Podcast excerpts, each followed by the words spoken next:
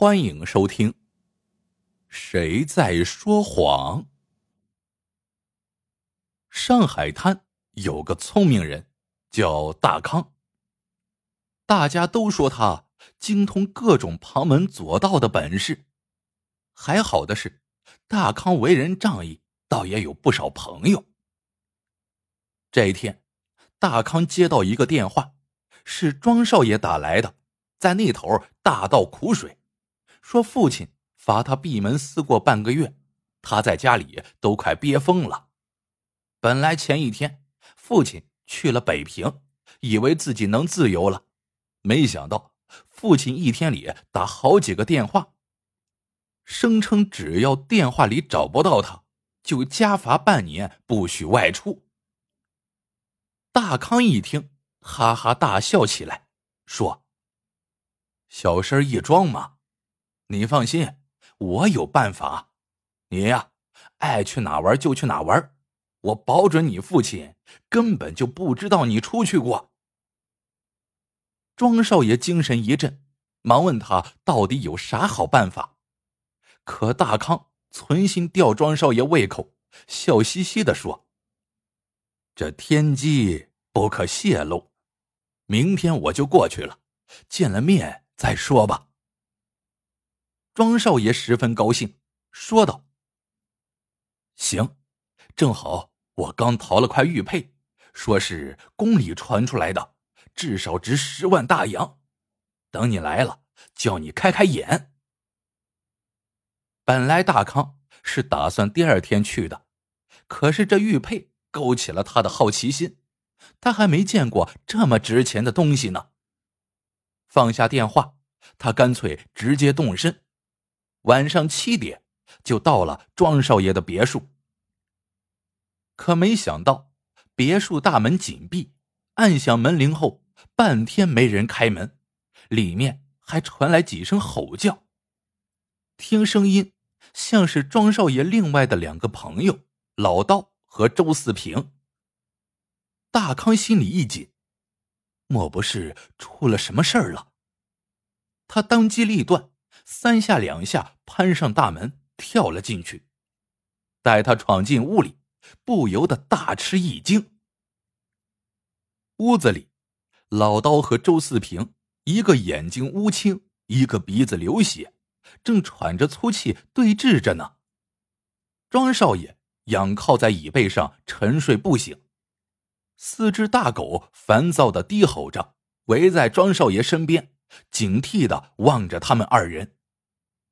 庄少爷喜欢狗，弄了四只牛犊子一般大小的藏獒，训练的很听话。除了他喂的东西，别人给他什么他都不吃。大康他们经常出入庄少爷家，虽然这些狗不听他们指挥，但也知道他们是主人的好友，对他们还算友好。大庄看出来了，庄少爷。被人下药了，但看样子没有性命之忧，只是不知道是哪个下的药。见到大康，周四平和老刀都露出了惊讶之色。老刀脱口问道：“大康，你不是明天才来吗？怎么现在就到了？”周四平却如见到救星似的叫了起来：“大康！”老道想抢那块玉佩，用药把庄少爷迷倒了。原来是那块玉佩惹了祸。庄少爷什么都好，就是没有防人之心，果然引人眼红了。老刀原是混帮派的，半年前跟人争夺地盘的时候被打得一蹶不振，现在跟在庄少爷身边讨口饭吃。大康一直防着他，所以听周四平这么一说，他心里立刻信了六成。别信他的，大康，你看我老道是那种无耻小人吗？老刀涨红了脸，大喊：“这家伙想钱想疯了！要不是我老刀有两下子，早让他给扎死了。”大康顺着老刀指的方向看去，见地上。有一把寒光闪闪的匕首，显然是还没来得及见血就被打飞了。老刀的话提醒了大康，周四平不过是个夜总会的调酒师，靠着心灵手巧，把调酒变成了令人眼花缭乱的杂技。恰巧庄少爷十分喜欢调酒艺术，就跟他做了朋友。十万大洋对周四平来说是个大数目，他大有可能见财起意。大康有些头疼，不知道他们两个究竟谁在说谎。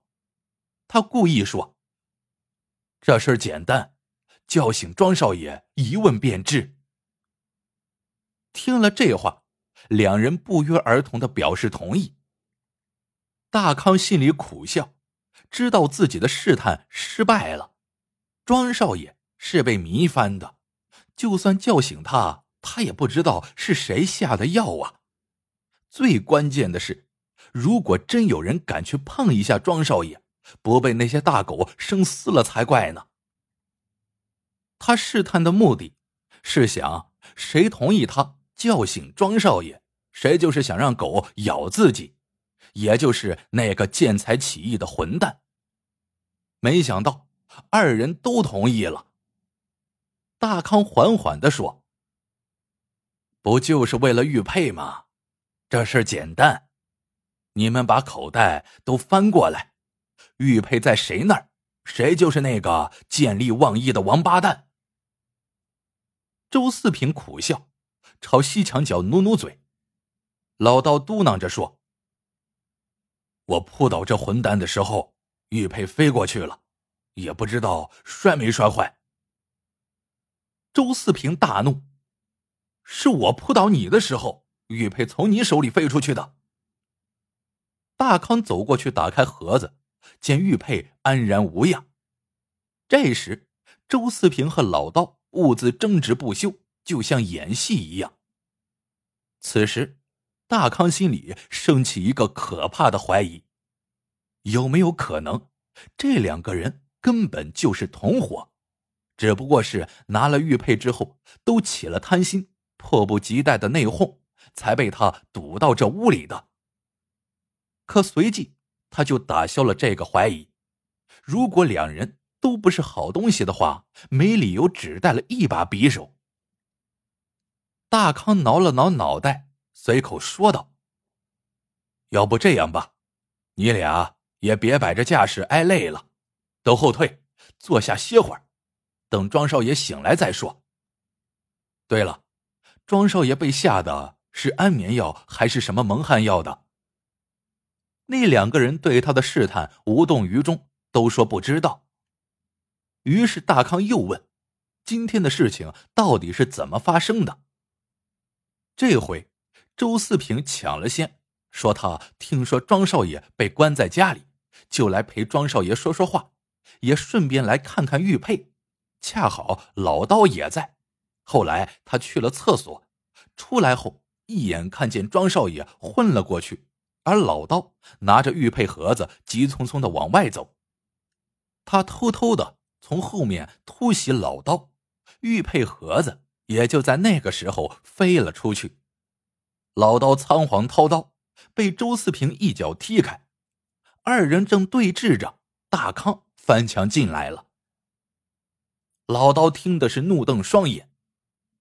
见过无耻的，没见过你这么无耻的。大康，他说的过程全对，就是把他换成我，把我换成他，就更对了。大康正寻思着呢。老刀大吼一声：“老子不陪你们玩了！大康，你爱帮谁就帮谁吧。”然后他猛地向周四平发动了攻击。这一瞬间，大康做了决定，几步跨到老刀身后，死死的抱住老刀。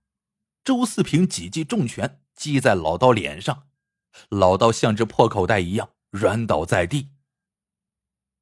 大康刚想说什么，周四平已经捡起匕首对准了他，得意的说：“都说你大康聪明，没想到还是被我骗过了。我不想再像耍猴一样，每天给那些有钱人表演了。拿了这块玉佩之后，我就远走高飞，隐姓埋名，好好过我的下半辈子。大康直视着他的眼睛，嘲讽的说：“你这个聪明人还想怎么样？杀了我们灭口？”周四平的得意不见了，一脸失落的说：“大康，大家朋友一场，你们没因为我的身份卑微而瞧不起我，我心里一直很感激你们。我也是没办法了，才出此下策。”但绝不敢害了兄弟们的性命。要是那样的话，让我出门被车撞死，死了不得超生。他越说越激动，连眼睛都红了。大康见他颇有悔意，叹了口气，说道：“四平，你和庄少爷聊天的时候，他一定跟你提过，说我有办法对付他父亲的电话查岗。”你不好奇我有什么办法吗？周四平定了定神，疑惑的说：“什么办法？”大康悠悠的说：“如果在电话里有人能够惟妙惟肖的模仿庄少爷的声音，就有可能骗过他父亲。恰好我精通口技，很容易就能做到这一点。”你知道这意味着什么吗？周四平脸色大变，瞬间想起了一件可怕的事情：庄少爷家里有个木头人，用来训练那些大狗。庄少爷喊哪个部位，狗就扑上去咬哪个部位。而现在，大康就可以模仿庄少爷的声音而命令这些狗。只听大康模仿庄少爷的声音。喝道：“大黑，二黑。”那两只最大的狗闻声而起，警惕的发出呜呜的低吼声。大康轻声说：“四平，收手吧，别再继续错下去了。”周四平露出绝望之色，长叹一声，扔下了匕首，不甘心的说。我这真是百密一疏啊！没想到你突然赶来了。既然你能命令这些狗，刚才还跟我们费那么多话干嘛？制住我们不就什么都知道了吗？大康说：“那时候制住你们，如果你嘴硬到底的话，我就没办法知道是谁想拿玉佩了。”虽然你表演的不错，但我一直觉得你好像心里有鬼，所以我帮你制住老刀，让你自己露出本来面目。四平，庄少爷对你不薄，你这次太不应该了。周四平脸色惨白，哇的一声痛哭了起来。